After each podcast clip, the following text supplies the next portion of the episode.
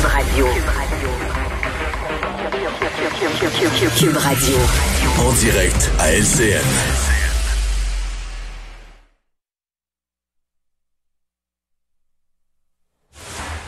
Mario Dumont que l'on retrouve dans les studios de Cube Radio. Mario, on sait qu'on resserre bien sûr beaucoup de mesures et on a vu des événements qui se sont produits comme à Laval, euh, des fêtes privées où les policiers s'y vont, mais dans les résidences privées, c'est tout un casse-tête pour le gouvernement. Qu'est-ce qu'on doit faire pour aller vérifier ou en tout cas rappeler à l'ordre certains fêtards?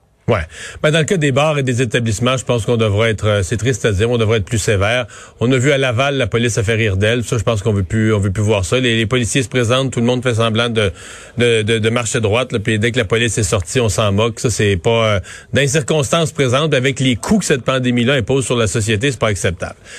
Les parties privées, ben, ça n'a pas été très bien fait aujourd'hui, parce que moi, personnellement, je pense que peut-être que moi, ça me plaît pas qu'on cogne aux portes et qu'on rentre et que ça me plaît pas. Si on devait en arriver là, moi, je m'attendrais à une annonce là extrêmement solennelle de M. Legault, avec des avis juridiques là, au niveau euh, vie privée, avec une façon de faire, une procédure, l'accord des partis d'opposition sur cette procédure, quelque chose de... Comme on, on va très loin dans la vie privée, il fallait que ce soit, là, comme on dit, spick and span. Là, aujourd'hui, le docteur Arruda, qui est en conférence de presse, échappe ça en réponse aux questions, plus ou moins tout croche. Puis là, après ça, euh, quelques minutes après, dans la conférence de presse, retire ses paroles. C'était pas, disons que c'était pas à la hauteur comme façon d'aborder le sujet. Euh, donc c'est, mal lancé. S'il faut aller un jour jusque là, il euh, faudra qu'on se reprenne du point de vue de la communication. Oui.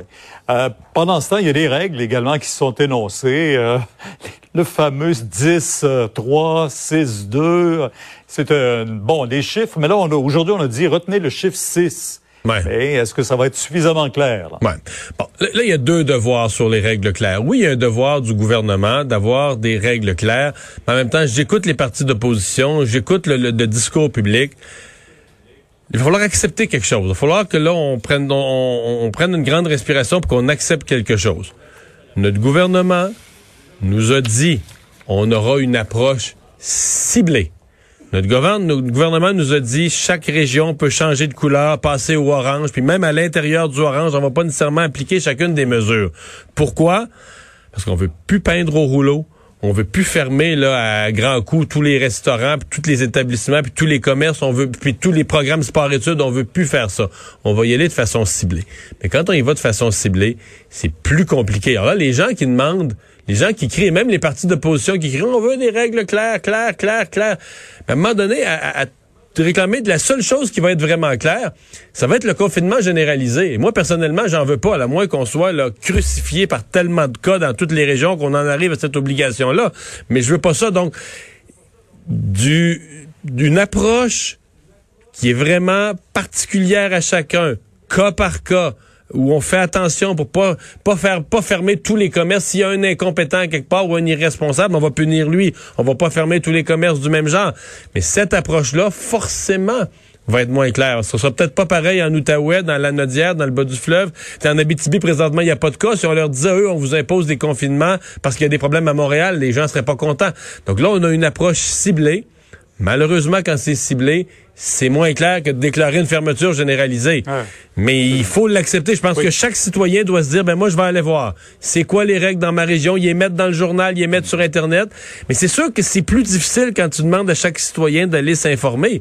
Mais il faut voir que là, d'un côté ou de l'autre, on a des prix élevés à payer. On a des commerces qui se meurent. Oui, sans compter qu'il y aura des règles qui vont évoluer euh, selon la situation ben, au quotidien. Donc, ça, risque d'être de plus en plus compliqué.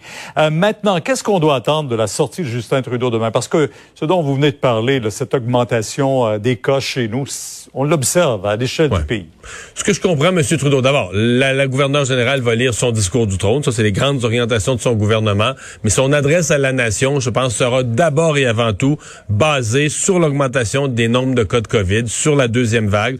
Je pense qu'il va la compléter en disant comment il voit la relance, la relance économique du Canada. Là, on va retrouver les grands éléments de son discours euh, du trône. Ceci dit, Euh, Monsieur Trudeau, là, en avril, ben, mars, avril, mai, juin, il a dû faire, je sais pas, là, des adresses à la nation. On lui donnait le temps d'antenne tous les jours. Lui, Monsieur Legault, des grandes conférences de presse. Euh, mhm. Là, il en demande une de soir, demande à tous les postes de télé de lui donner du temps d'antenne. Il est mieux d'avoir quelque chose de majeur à dire, là, parce que sinon, on va dire qu'il nous a, euh, il nous a, il nous a volé du temps d'antenne pour faire de la politique partisane. Donc, je pense que M. Trudeau doit avoir des, messages majeurs. là. Ouais. Est-ce qu'il ne veut pas se distancier également de la gouverneure générale qui est dans l'autre rôle?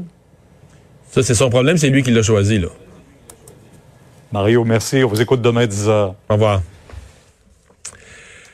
Alors Vincent, ben oui, dans les, nouvelles des dernières minutes, là, euh, un petit truc qu'on peut dire à nos, téléspectateurs, d'avoir à nos auditeurs, pendant, si vous roulez à 200 km heure, c'est pas une bonne idée, c'est dangereux.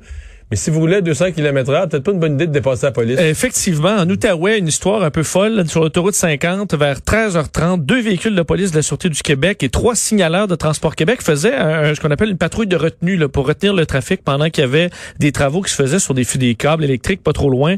Ils ont vu dans le rétroviseur une voiture sur l'accotement rouler en fou.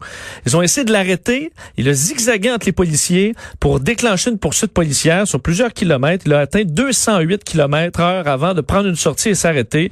Euh, L'homme de 36 ans de Gracefield fait face, a fait d'un euh, ticket de 2600 dollars, 24 points d'inaptitude et possiblement des accusations criminelles de conduite dangereuse et de fuite.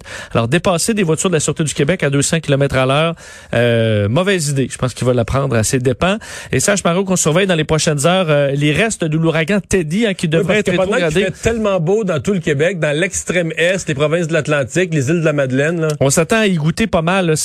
L'ouragan Teddy va passer en tempête post-tropicale dans les prochaines heures, mais va frapper la Nouvelle-Écosse, l'île du Prince-Édouard et le sud de Terre-Neuve, particulièrement la Nouvelle-Écosse, des vents jusqu'à 100 km heure, 50 mm de pluie, des vagues de 8 à 10 mètres.